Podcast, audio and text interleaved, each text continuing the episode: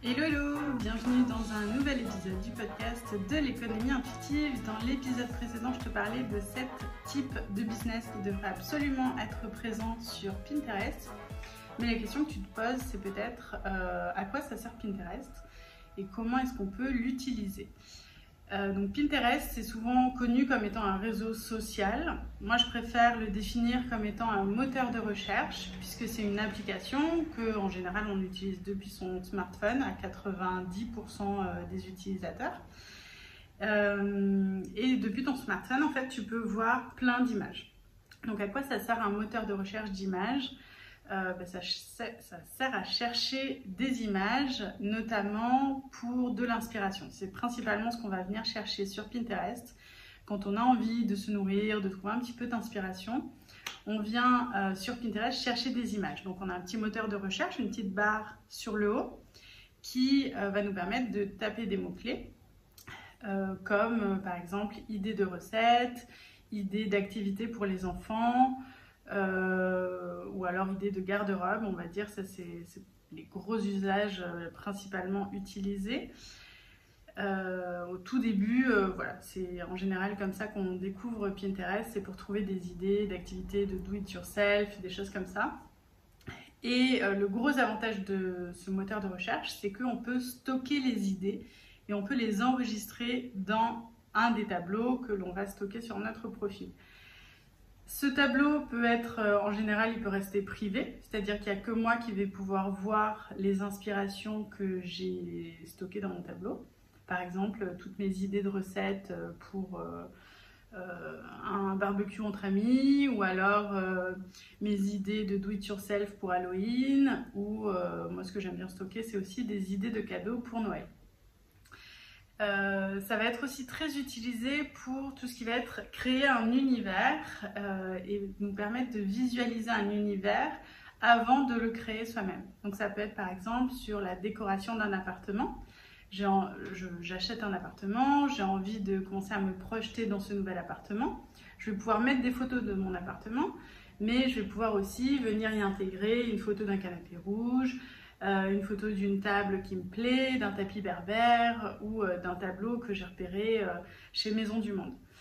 Et ça va me permettre comme ça, sur un seul et même tableau, de pouvoir amener toutes ces images. C'est un petit peu l'équivalent digital du fait de découper des photos dans les magazines et de venir les coller, par exemple, sur un tableau qui sera accroché à mon mur de salon avec, euh, tu sais, les, tableaux en liège avec euh, des, petits pins, des, comment on dit, des punaises. Euh, d'ailleurs, un pin, une punaise, une épingle, c'est le nom qu'on va donner à chacune des publications qu'il y a sur Pinterest. Qu'est-ce qu'on peut faire avec un tableau dans lequel on va épingler des images? Ben, On peut créer son univers de marque avec euh, toutes ces différentes inspirations, les couleurs que l'on veut euh, mettre dans notre univers de marque, quelques visuels qui viennent nous inspirer un petit peu euh, cet univers-là. pour l'organisation des mariages ou des événements, c'est hyper intéressant aussi de venir accrocher, sauvegarder en fait des images qui vont représenter certaines idées. Par exemple, à mon mariage, j'aimerais que sur le buffet, il y ait des petites brochettes de bonbons. Euh, ou alors j'aimerais euh, mettre des bougies flottantes et du coup je vais mettre une petite euh, photo qui permet d'illustrer ça. Et comme ça, il me suffit le moment venu, quand je parlais à ma wedding planner ou alors à mon fiancé, de tout simplement leur montrer cet univers et les images parlent beaucoup plus que si on essayait de tout réexpliquer et du coup ça rend les choses très explicites. Pareil, si tu vas travailler avec une graphiste ou une photographe, ça peut être super aussi euh, de commencer à créer ton vision board. Comme ça, au moment de faire ton shooting photo, eh ben, tu peux lui montrer exactement quel est le type de photo que tu as envie d'avoir, pour quel endroit sur ton site internet, avec quel type d'image, quel type de couleur, quel type de, vêtements éventuellement que tu as prévu de mettre euh, pendant ton shooting photo. Euh, donc c'est un outil qui est très utilisé souvent dans les équipes marketing avant de faire une campagne ou avant de, de, se lancer dans de la publication de contenu, on va prendre un temps pour visualiser bien ce qu'on a envie de faire et pour bien communiquer là-dessus, eh ben on va se créer un tableau sur Pinterest que l'on peut éventuellement partager entre plusieurs utilisateurs.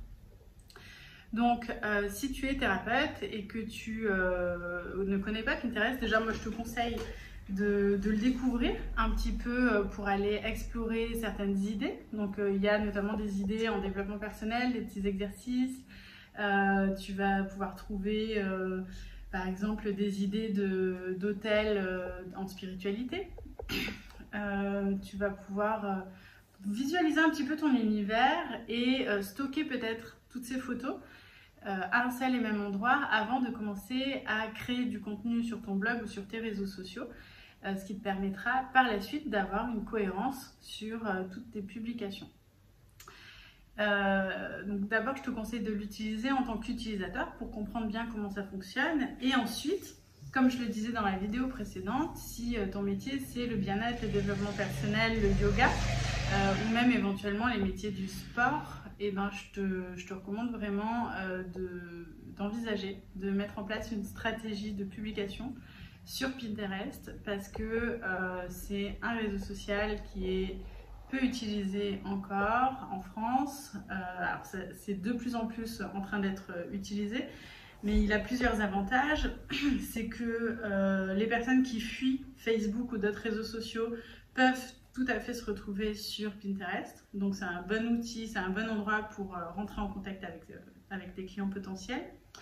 Euh, une deuxième raison, c'est qu'il il y a beaucoup d'utilisateurs sur Pinterest qui sont là pour consulter du contenu.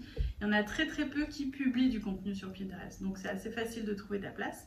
Et la dernière bonne raison, c'est que les publicités sur Pinterest sont encore très peu chères puisque la plupart des entrepreneurs pense à faire des pubs sur Facebook ou sur Instagram, éventuellement sur Google, mais très peu ont l'idée de faire de la publicité sur Pinterest. Du coup, le budget des publicités est beaucoup moins cher aux enchères et donc tu peux toucher plus de personnes avec un, budget plus réduit.